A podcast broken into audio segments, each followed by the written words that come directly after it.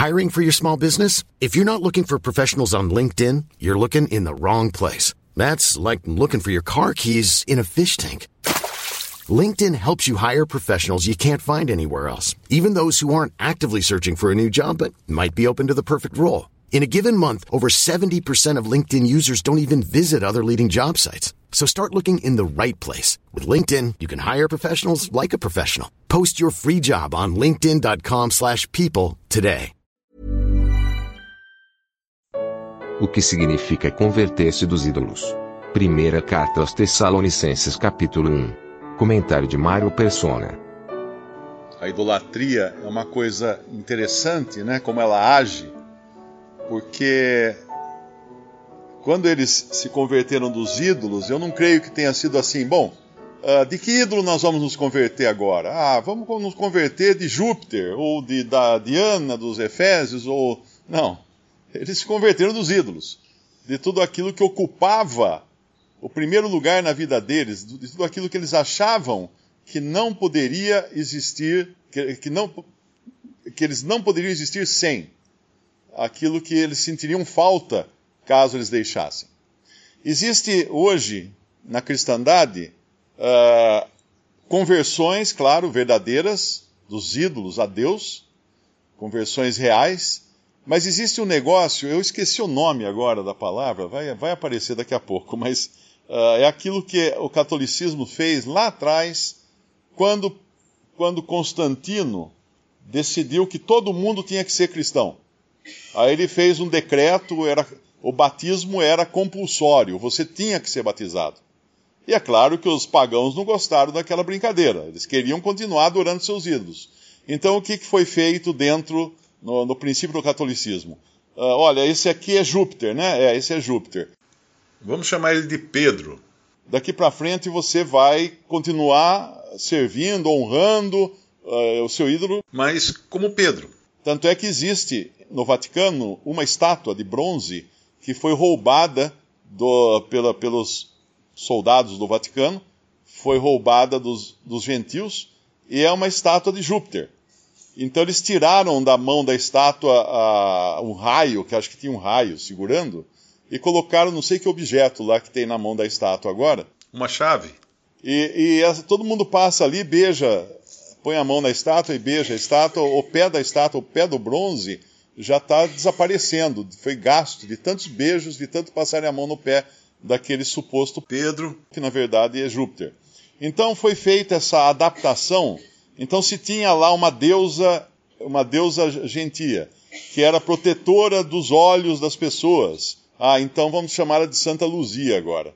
Então foi feito isso ao longo de toda a história da cristandade, foi feita a substituição dos ídolos romanos e gregos e orientais por um equivalente cristão, que fosse algum santo que supostamente tivesse os mesmos poderes. E em alguns casos é até interessante, que até a, a cor da roupa é a mesma da imagem que é mostrada no catolicismo. E a, isso foi a, o Édito de Constantino né, que fez essa. determinou isso. Mas, mas o nome desse processo ele aparece também uh, no que aconteceu no Brasil. Quando os, os negros foram trazidos da, da África para serem escravos no Brasil, e é interessante que eles eram capturados por outros negros de tribos inimigas, né, e transformados em escravos antes de serem vendidos como escravos para os mercadores portugueses e de outras nações. Mas quando eles chegavam no Brasil, eles chegavam com toda aquela parafernália de ídolos africanos, todos aqueles da, da, das religiões afro que a gente conhece hoje no Brasil. Então, o que, que eles faziam? Bom, agora se adorava Exu, agora você vai chamar Exu de São alguma coisa. Daí tem, to, tem todo o paralelo, tem uma lista de o que é o ídolo africano e o equivalente dele dentro do catolicismo. O santo que equivale àquele ídolo. E com isso eles podiam mascarar, fazer uma miscigenação entre o, a idolatria africana e o, o cristianismo uh, católico, no caso, que fez mais isso. Mas o protestantismo não fugiu disso também, que hoje nós encontramos muito disso dentro de igrejas protestantes quando existem ídolos. Existem shows Existem pregadores que são ídolos, são contratados a valores elevadíssimos para irem pregar nas igrejas. Existem comediantes agora dentro do mundo cristão que são ídolos. As pessoas, igrejas, contratam eles para irem lá uh, contar piada bíblica. Uh, não fala nada de sujeira, mas uh, muito pior até do que falasse de sujeira, né? Porque falam das coisas de Deus de maneira cômica, de gozação e coisas desse tipo. Então existem as bandas, existem os cantores que são idolatrados. Então transferiram, simplesmente transferiram. Ó, oh, você adorava lá fora, você adorava fulano de tal, ou você, você era fã do, do cantor tal. Agora você vai adorar esse aqui, ó. Esse aqui canta música cristã. Então é isso que foi feito. É feita uma miscigenação. Tem o nome me foge. Sincretismo. Sincretismo, exatamente. Foi feito um sincretismo transformar aquilo que era mal em aquilo com aparência de bem, de bom. E nós precisamos tomar cuidado com isso, porque nós podemos também transformar coisas da nossa vida que antes nada mais eram do que a carne, em coisas agora que nós santificamos. É santificar o pecado. Você tinha uma prática e você fala: não, isso, eu, isso agora eu faço para Deus. Agora eu vou fazer para Deus essa prática. Eu me lembro quando logo no começo da minha vida de casado, né, sem dinheiro, né, aquela dificuldade para criar os filhos pequenos e tudo mais. E eu, antes de me converter, quando era adolescente, eu gostava muito de aeromodelo. E eu queria a todo custo agora voltar a, a fazer aeromodelos. Mas não tinha dinheiro, o dinheiro estava curto, né? Então, para tentar convencer lá em casa que era bom eu voltar a fazer aeromodelos, o meu argumento é que eu ia pintar embaixo da asa do aeromodelo Cristo salva. Então, quando ele voasse em cima das pessoas, todos iam ler Cristo salva.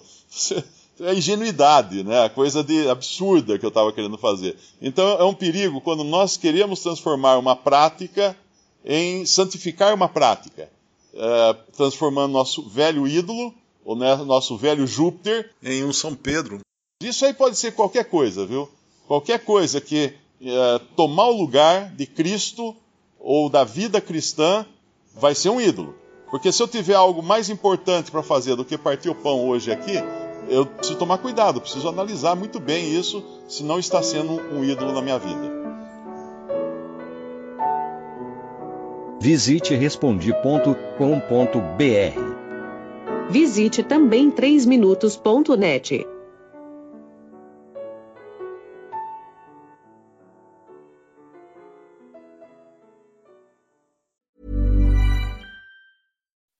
When you make decisions for your company, you look for the no-brainers. If you have a lot of mailing to do, stamps.com is the ultimate no-brainer. Use the stamps.com mobile app to mail everything you need to keep your business running with up to 89% off USPS and UPS. Make the same no-brainer decision as over 1 million other businesses with stamps.com. Use code PROGRAM for a special offer. That's stamps.com, code PROGRAM.